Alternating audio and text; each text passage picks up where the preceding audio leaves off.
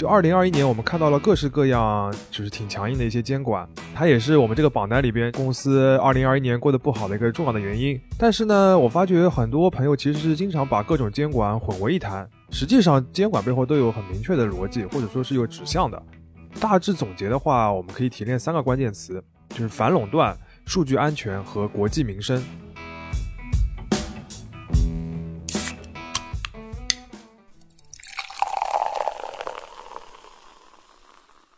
这里是商业就是这样。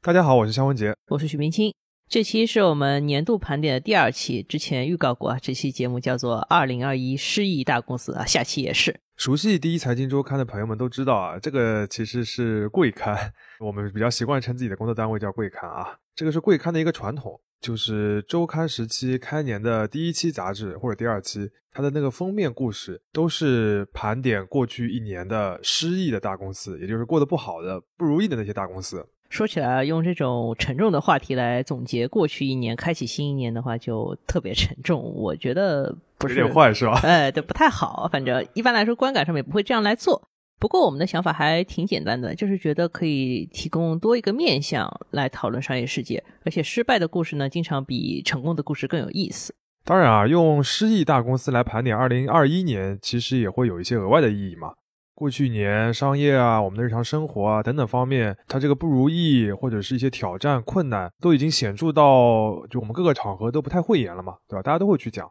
从这个角度来看的话，其实失意的大公司某种程度上也可以成为二零二一年的一个注脚。好了，我们就进入正题吧。这里先说一下，我们选择这些公司的标准有两个。首先是大公司，很多规模还不够大的创业公司，虽然他们也很衰，但是我们就没有把他们列进来。其次是这家公司主要的失意事件得发生在二零二一年，这个当然也会排除掉大家想象中的一些公司。对，比如说像华为啊和蚂蚁，虽然他们可能今年也不是很如意啊。但是困难的主因是发生在二零二零年，或者是更早的，那我们就不列入今年的这个榜单了。上一期节目，我们也向大家收集了一些你们心目中认为二零二一年比较失意的公司，有不少是跟我们自己一开始准备的是重合的，有的一些新的公司呢也加到榜单里面。我们一共选了十家公司，国内范围有五家，全球范围也有五家，排名不分先后，但是因为比较长，我们就分了上下两期，然后每期也很长。这一期先讲国内的部分，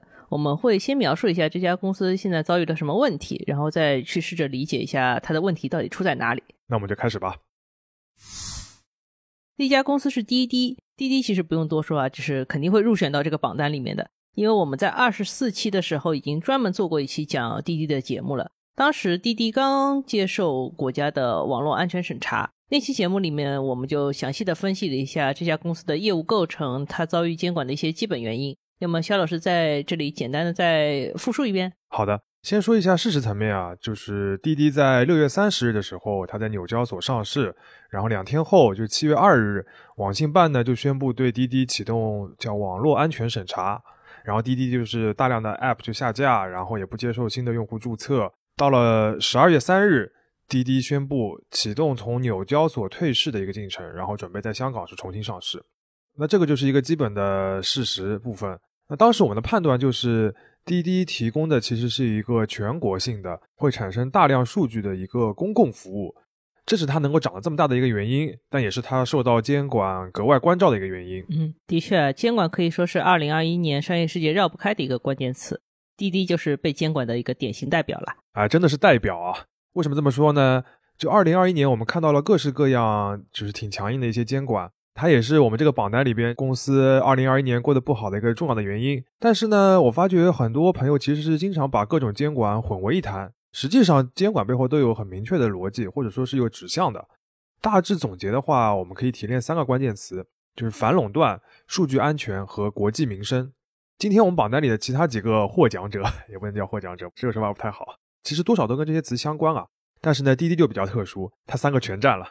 简单来说一下，比如说垄断，滴滴在网约车平台里面常年会保持百分之九十五以上的市场份额，这个确实是比较占有市场优势的。数据安全也不用说了，这个是滴滴被审查的核心原因之一，就是监管机构会担心它掌握了大量的用户数据啊、行为数据，包括地图数据，因为海外去上市的话，可能会泄露到国外，会影响到所谓国家安全的问题。数据安全这一点呢，从滴滴开始也影响到了大量原本计划赴美上市的公司。从这一点上面来说呢，滴滴不仅是个代表，可以说是一个 不好的带路人啊。对，最后国计民生呢也很好理解，就滴滴做的这个生意，它涉及到数百万人的这个生计嘛，而且还涉及到数亿人的日常生活。你做这样的一个生意的时候，你就没法说我只以盈利为目标。就像前几年滴滴的顺风车事件，就逼迫滴滴把安全放到这个公司经营的一个最高的位置上面。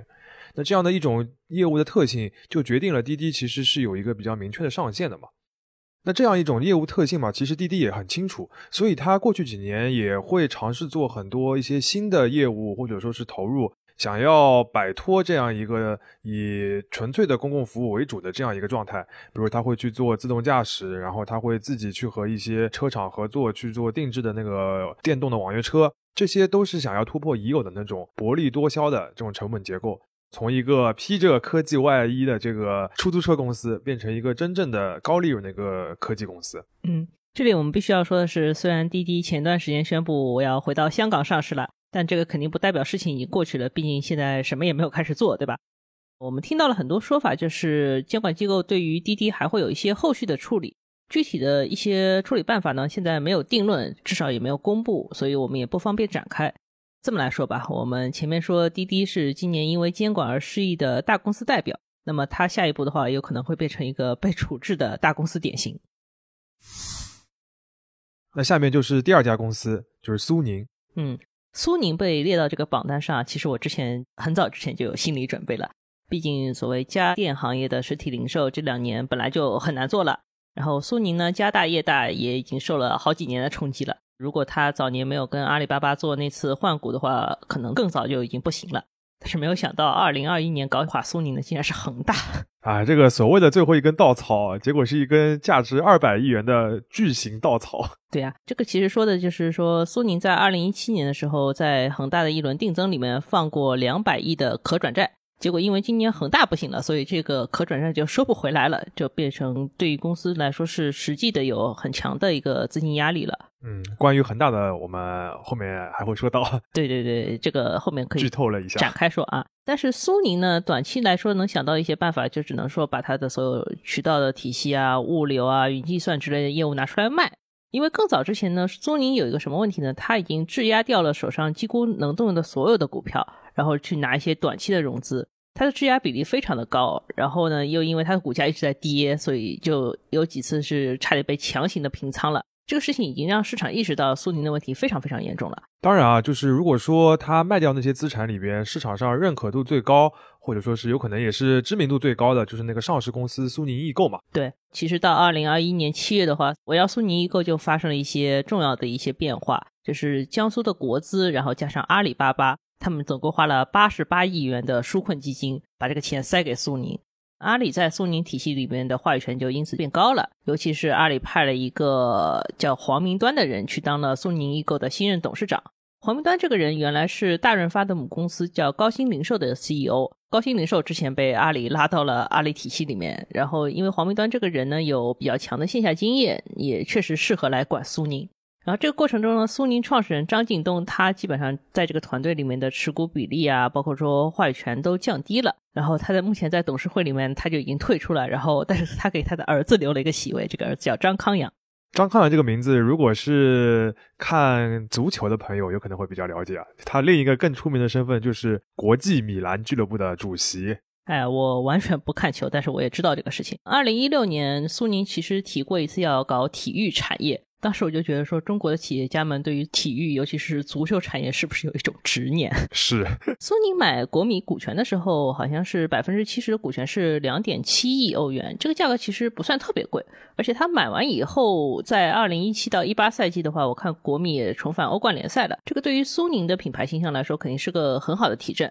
只不过我们发现，苏宁后来在体育这块就是越压越多，后来又加了一支中超球队，还加了一些 PPTV 的版权购买，就自己把自己的负担做到更重了。对，如果你单看这几个跟体育相关的业务的话，其实苏宁做的都还可以，包括他的足球队也拿过了中超的冠军。BPTV 的话，在这个体育的视频领域也挺强大的，但是这些业务都有一个共同的特点，就是太烧钱了。嗯，而且还是有像我们前面说的，就是苏宁的问题的话，肯定不只是说它大搞体育的这个问题，也不只是说它品牌老化的问题，更多的还是因为它的线下的传统业务已经非常乏力了，而且线上的红利也逐渐见顶了。也就是说，它那个树干根的部分比较弱了。对，果子还很红，但是这个树已经快要枯死了。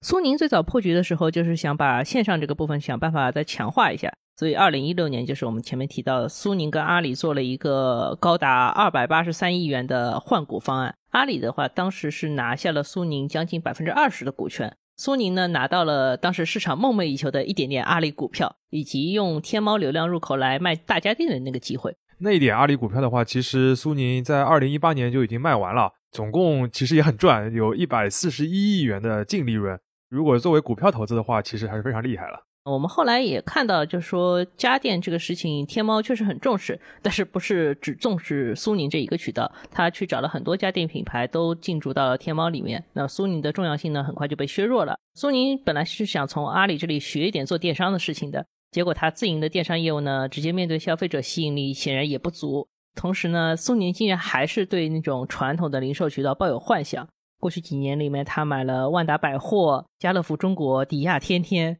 这些渠道呢，都是他很难去整合好的那些东西。啊，对这几个做法的话，确实会，如果在外面人看来会有点迷惑。其实张近东自己也总结过，就是苏宁的这个一直转型，然后没有找到很好出路的一个困境。他就说。一方面是在新兴专业领域上照搬了传统的经验和做法，另一方面则是在管理机制上还保留了连锁时代的集约管控、标准化复制和大兵团作战，与互联网组织的迭代创新、内部竞争和小团队自主管理并不兼容。张老板总结的很好，甚至说总结的太好了，只不过就是苏宁的失败也非常的显著。只能说是在中国商业社会这个竞争格局里面，你光说不练，不去做真正的改革的话，绝对是很快就会失败的。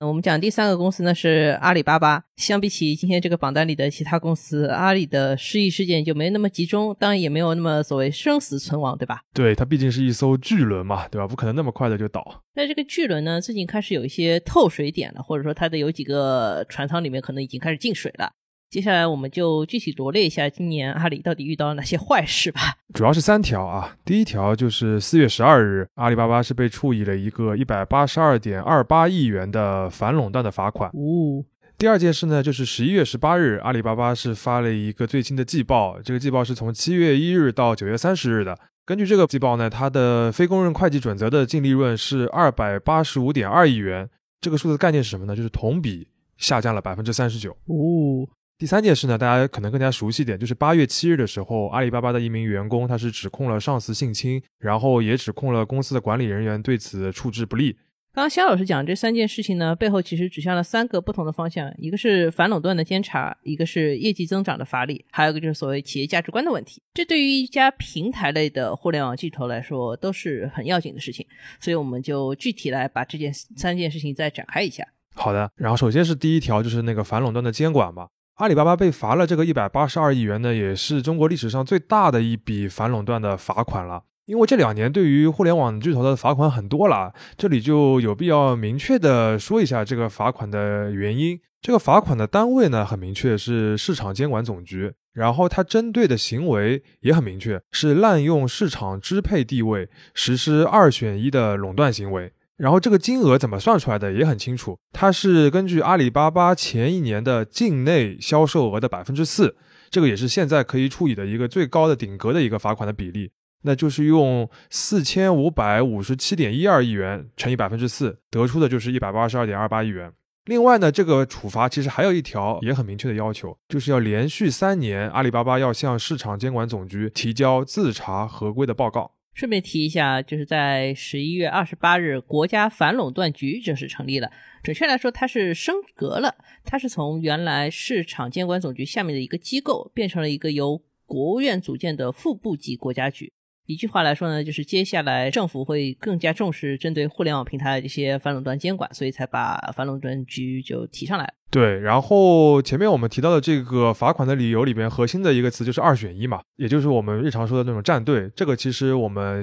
消费者也好，或者是很多公司也好，这前面的几年非常熟悉了。就寡头竞争，经常就会要求你二选一，这个在直觉上也很好理解嘛，就是商业上的逻辑，就是为了让自己之前积攒的很多流量啊或者用户啊，能够最大可能的为自己创造收益，对吧？不要流到别的那边去，就是所谓的肥水不流外人田嘛。那这种冲动呢，其实在商业世界里边一直有，只不过移动互联网这件事情，它让这些大平台它有能力用强势的一些全民的 App。或者是一些毫不遮掩的一些排他的规定吧，能够把这个“肥水不流外人田”这个俗语能够落实了。但是用户显然不是肥料呀，用户是用户呀。对，即使是他自己投资的公司，也不是他自己可以随意拿捏的一个棋子嘛，他也是个单独的公司，对吧？所以这个监管就是还是虽迟但到嘛。只不过是目前的互联网服务呢，它已经形成了几座山头了。你想要真的把这个山与山之间打通，其实没有那么容易。那监管机构已经是要求腾讯和阿里之间要生态互通了嘛？但是真的要改变过去那种惯性，其实是要涉及到许多具体的法律啊、技术啊，包括是工作方式上的一些问题了。反垄断这个话题非常大，我们就点到为止。但是还是要强调一个点，就是反垄断并不是中国公司单独面临的风险，它是一个全球的主旋律。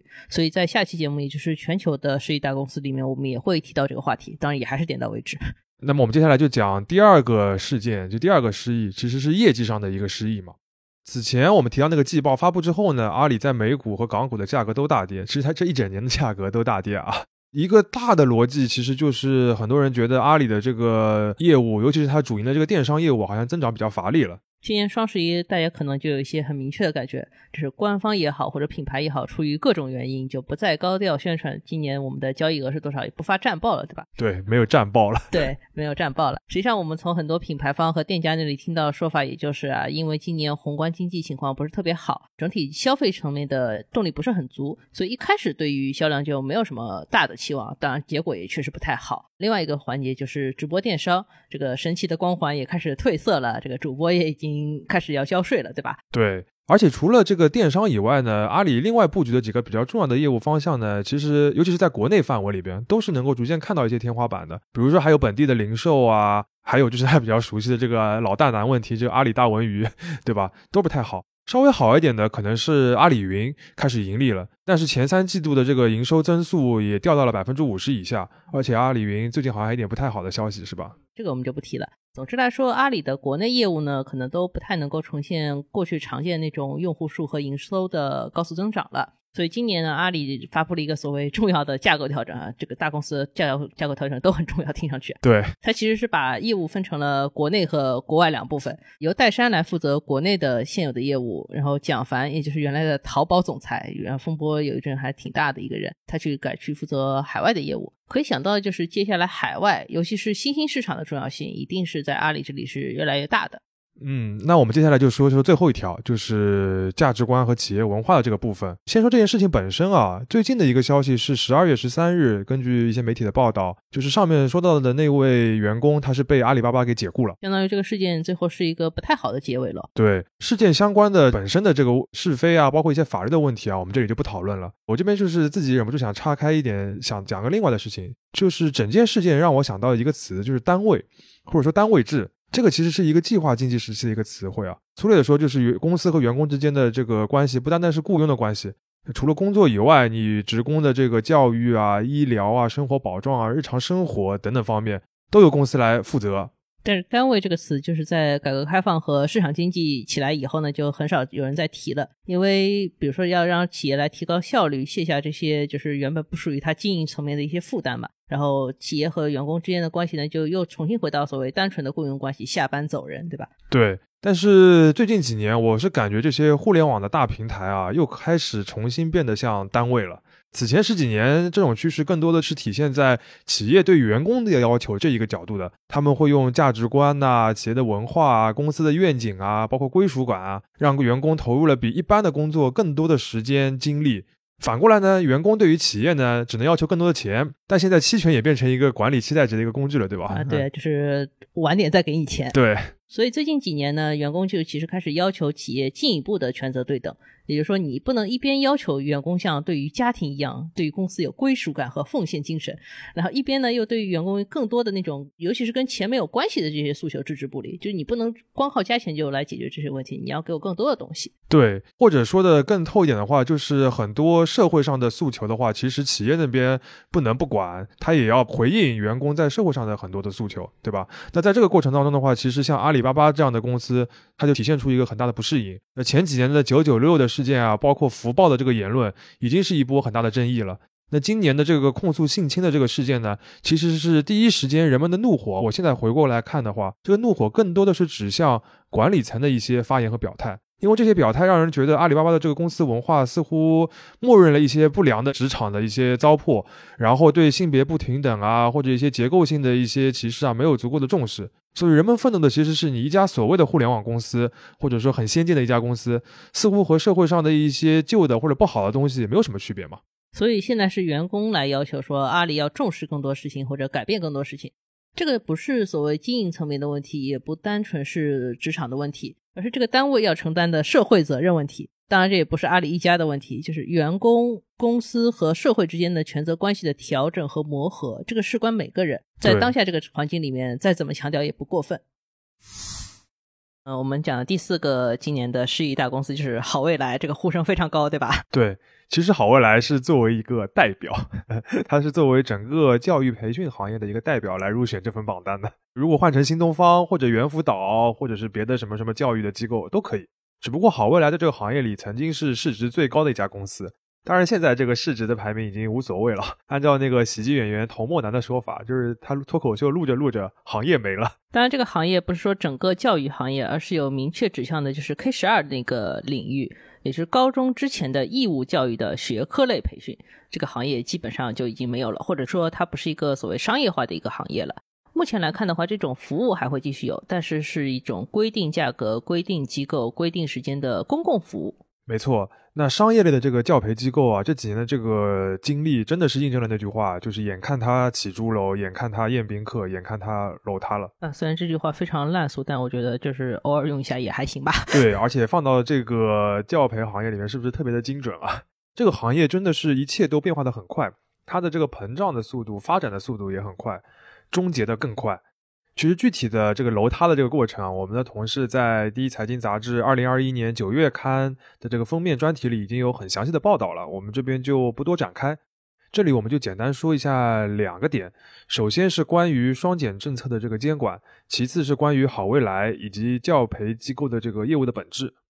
那先说第一点，就是这个双减政策的监管。这双减这个文件出来的时候，许多人第一感觉就是好突然。因为六月份这个前一个学期刚刚结束的时候，我们看很多家长啊，包括那些教培机构，还在那边如火如荼的这个开班啊、报名啊，然后学生开始上课了。到了七月二十三日的时候，国务院办公厅就发布了一个名叫《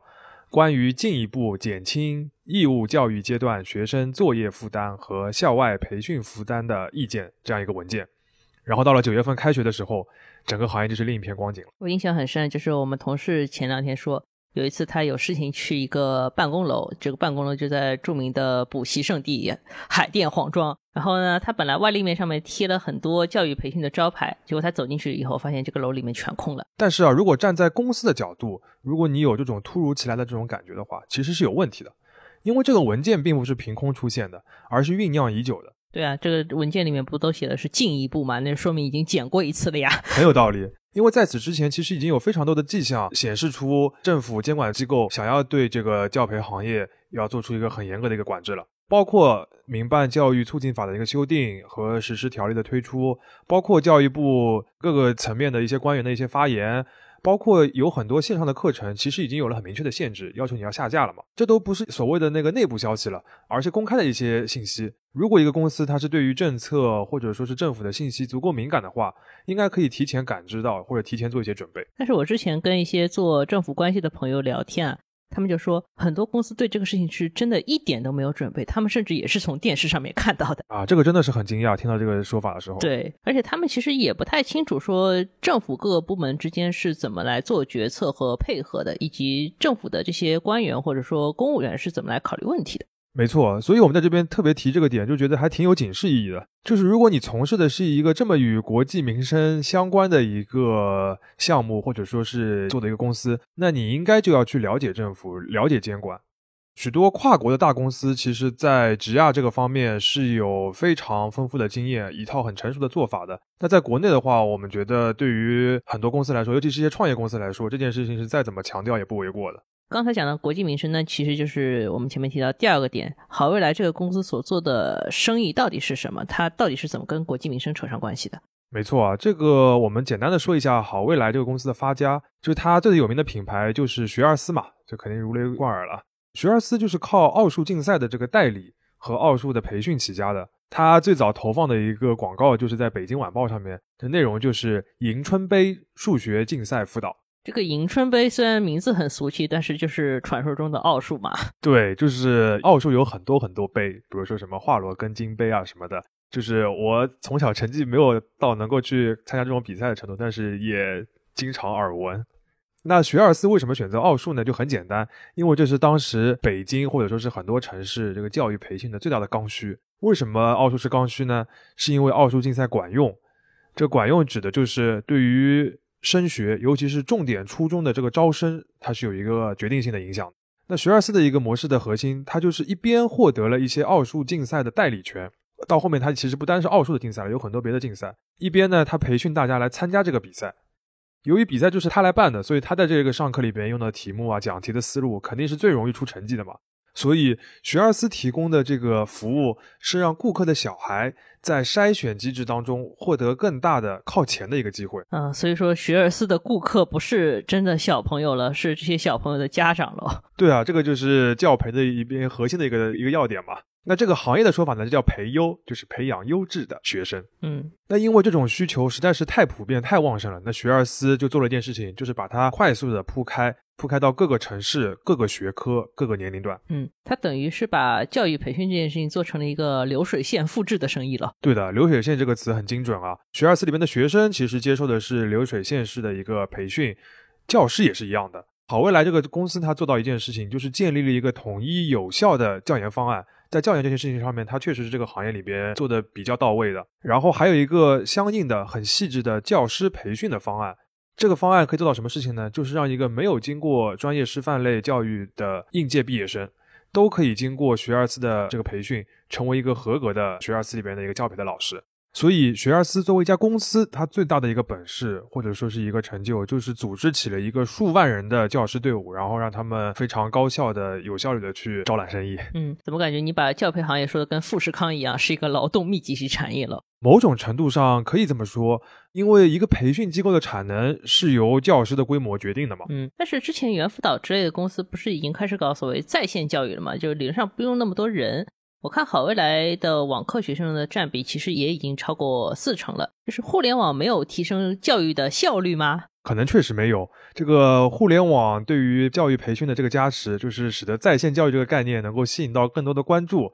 拿到更多的融资，对吧？做了更多广告，这个有可能是更加显而易见的。然后至于效率方面的话，其实看一下好未来最大的竞争对手猿辅导就知道了。猿辅导这家公司是一个成立八年的创业公司啊，他们这个团队最初的目标是。通过技术，用更轻的模式来提升教育效率。结果呢，到了二零二零年，猿辅导这家公司已经有超过三万名员工，其中三分之二以上是教师。那为什么会发生这种事情？照道理来说，网课是不是理论上一对一万也可以？所谓万人大课堂，对吧？对，是的呀。但是这个只是逻辑上，教育培训它不是视频网站啊，不是你放一个这个网课的视频就可以的。你要拉学生群，你要批改作业，然后呢，你还要拉家长的微信群。像维护客户一样和家长去交流，而且你有很多的一些 KPI 来限制老师，比如说你的到课率、满意度、续报率这些指标都是很重要的。那结果就是呢，其实一个老师他对应的学生的数量仍然是有上限的，有可能就一两百人，这个比线下的辅导其实高不了多少。听上去在线教育这个行业跟我们讲的滴滴网约车也有点类似了，看上去是一个技术产品，实际上还是一个劳动密集的产品。只不过用互联网的方式重新组织了一下劳动力。对，说了这么多的话，我就想说回这个课外培训本身。我印象很深的是，二零一七年，我们的同事去学而思的这个线下的学校里面去采访，他回来就跟我们说，现场的家长和学生大多数是认同课外补课这件事情的。我记得有个家长就说：“学校里教的这么简单，怎么能比得出高低？”这个话让我印象很深啊。就当时我就觉得，像好未来这样的教育培训机构，它承接的其实是从公立学校体系里面溢出的一种需求。这个需求并不是教学生知识，或者是让学生个人发展，而是排名、筛选和分流。嗯。讲的像排名啊、筛选或者说人生分流这些事情，在我们的东亚邻国里面也一点都不新鲜，甚至他们在这个事情上有可能更极端。但这就涉及到所谓教育的本质了。这个问题太深，我们就不在所谓商业的话题里面继续展开了。接下来就进入我们国内部分的最后一家公司，就是恒大。虽然我们这个榜单没有排名啊，但是如果我们把恒大放在二零二一年国内十亿大公司之首。相信也不会有什么反对意见。这家公司的股价我看了一下，从二零二零年七月开始，这个走势就很接近于一种自由落体的感觉。它目前的市值大概是年初的一折水平。哎，我估计恒大自己的房子应该从来没有打出过一折这种折扣吧？这个其实说到了中国房地产行业一个比较畸形的问题，就是很多住宅的开发商，他们的主业其实不是在盖房子和卖房子，而是在搞金融。在恒大这个例子里面，其实是先出现了一些重要的问题，是商票的暴雷、财富管理公司的暴雷和美元债的暴雷，这些都是所谓金融行业的暴雷。最后才出现了所谓保交房的问题，就是你要把房子盖出来。对，就是从金融最后才传导到了造房子这件本业上。对，当然造房子这个事情最后也失败了，然后现在就变成了说广东省政府工作组进驻到了恒大里面参与化解风险，那其实化解的还是金融的风险。刚才说到这个房地产开发商的这个资金或者说金融的风险的话，大家就应该会想到二零二零年八月提出的那个所谓的三道红线。我们还是简单介绍一下三道红线是什么。它是央行出台的针对房地产企业的三个监管标准。监管标准本身不重要，但是我还是读一下。第一条标准是剔除预收款后的资产负债率大于百分之七十。第二条叫净负债率大于百分之一百。第三条叫现金短债比小于一倍。这三个标准我再说一遍，它不重要，但是它实际上都是在看一个数字，就是这个公司的负债水平到底有多高，以及说短期来说它要还多少钱。根据这些标准的话，基本上央行把中国的房地产企业划出了四个档位：红、橙、黄、绿。这个搞得像天气预报一样啊！对，反正最烂的那一档就是红线的那个档。这个档里面的公司呢，它的有息负债规模不能继续扩大，你只能把旧债还了以后才能去借新的债务。今年比较不好的几个公司，像恒大、融创、华夏幸福，其实都在红线这个档里面。但是从今年的结果来看的话，红色档里边，当然这个恒大、华夏幸福啊、富力都爆雷。橙色档里边，像雅居乐也爆雷；黄色档里边的蓝光发展啊、世茂也有这种爆雷的情况。对，其实说你把三道红线这个事情画出来以后，所有的公司只要不在绿色档里面，大家都很紧张。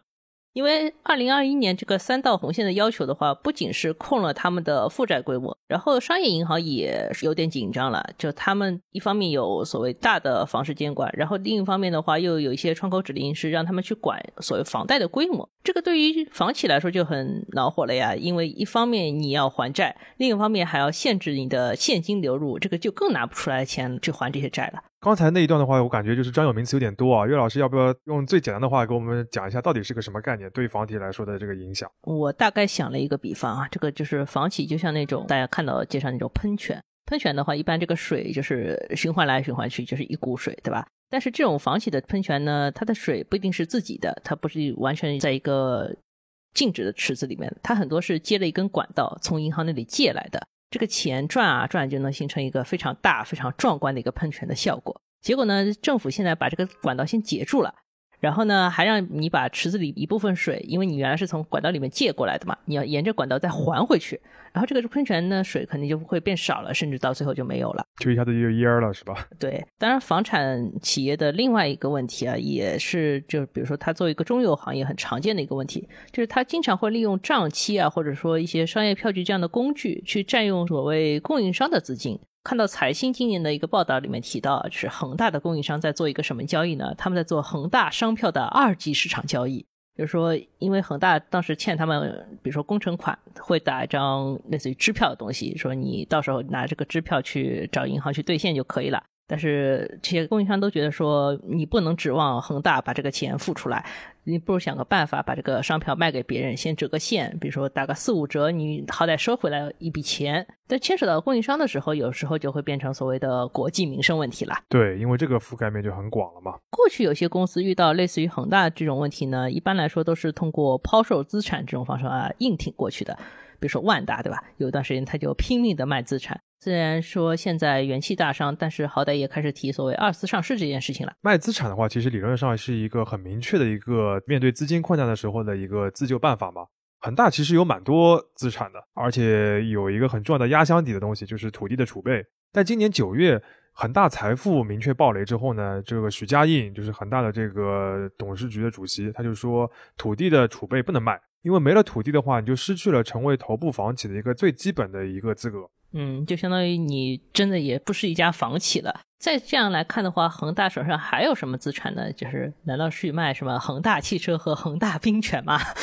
哎，恒大汽车不提了。因为仔细看看，像恒大汽车这种项目，你会发现它其实没有什么真正的资产可言，它其实更像是一种融资渠道。恒大的话，其实是用市场上比较时髦的概念，因为恒大汽车在成为汽车公司之前，它是一家所谓恒大健康公司。没错，对它其实用的都是所谓市场上当时最时髦的概念，先把投资者吸过来，然后呢跟他们去签一个对赌协议，就是如果你到期我们达不成一个比如说造车啊或者说上市的目标，会把你的钱还给你，有时候中间还给你利息，你会觉得说哦这个是一个理财手段。我也看过，因为恒大汽车之前做了一次两百六十亿的高额增资，那个时候进来的股东名单啊非常有意思，其中一部分是许家印的朋友，或者说赌桌上的朋友，另外一部分就是许家印的那些供应商啊，比如说什么搞门窗的、搞钢材的、搞水泥的，反正都借钱给许家印去搞这件事情。我自己印象很深的就是恒大那时候说要搞汽车，然后开了很宏大的发布会，然后搞了很多广告。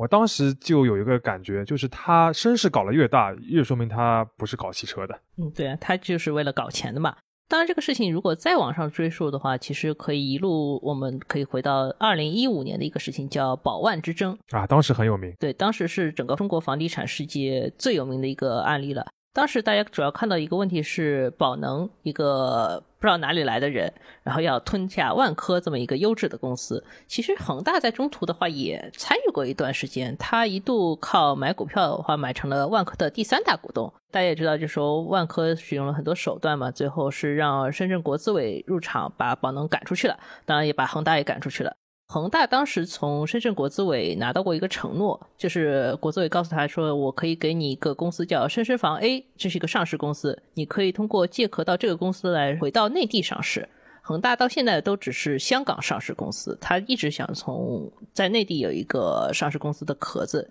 因为如果这个上市成功了，这个在国内的融资渠道已经完全打通了，他可能就不用再去搞说恒大汽车这种面子工程了。对恒大借壳上市回 A 股这件事情，其实也挺重要的。在这个过程当中呢，恒大其实也在二零一七年的时候完成过一轮一千三百亿元的大的增资，当时也和投资者签过对赌，比如说二零二零年不上 A 股的话，就要回购股票。对这个事情，对于恒大今年这些变化来说非常非常重要，因为这个事情没有成，说好的借壳上市，大概做了三四年，都因为政策。监管的要求就没有没有成功，所以到二零二零年底的时候，恒大其实是面临这个对赌协议到期，这个投资者都要把股票再卖回给你啊，你没有这么多钱，所以他花了大量精力来说服这些投资者，你们不要让我回购这个股票，最后是勉勉强强应付过去的。但是那个时候外界和投资者的话，对于这家公司的观感已经很不好了，就说明你没有钱，你又没有办法办好事。刚刚听下来的感觉啊，就是恒大的问题其实是千头万绪，而且。是全方位的、很复杂的一个情况，最后集中在二零二零年爆发了。我们在这里的话，其实也只是简述了其中几条主线吧。那完全是挂一漏万的解说啊。不过监管层对于恒大暴雷这个事情呢，有过非常明确的定调，就说恒大是个案风险，外溢影响可控。而且可以通过市场化的原则化解。我们其实特别希望在解决恒大的风险过程中呢，能够形成一套行之有效、市场又认可的工作方法。毕竟除了恒大，中国具有类似的暴雷风险的大小房企数不胜数。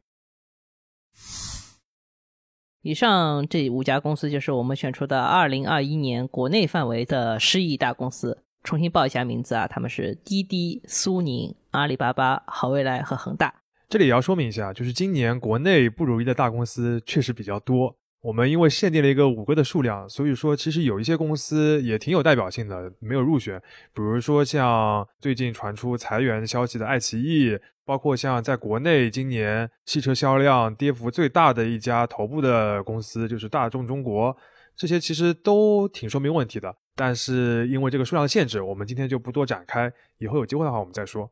如果看这五家失意大公司的话，不难发现，贯穿其中的一个关键词就是监管。这五家公司的失意多多少少都跟监管有点关系。但是我们觉得还是应该避免那种简单粗暴的归因，就是那种“哦，他们就是被政府管了，真可怜”或者“真活该”这样的说法。没错，就像我们上面分析的，很多看似是突如其来的一些措施，其实背后都有具体的、有迹可循的一个逻辑。知道糟糕的事情是怎样发生的，可能是更重要的事情。商业就是这样。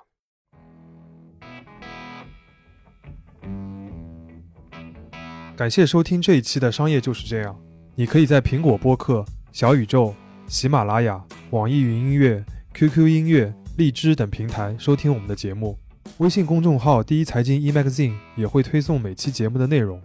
如果喜欢我们，欢迎你在苹果播客给我们五星好评，并期待你在各个平台与我们交流。尤其欢迎分享你感兴趣的话题。下期见。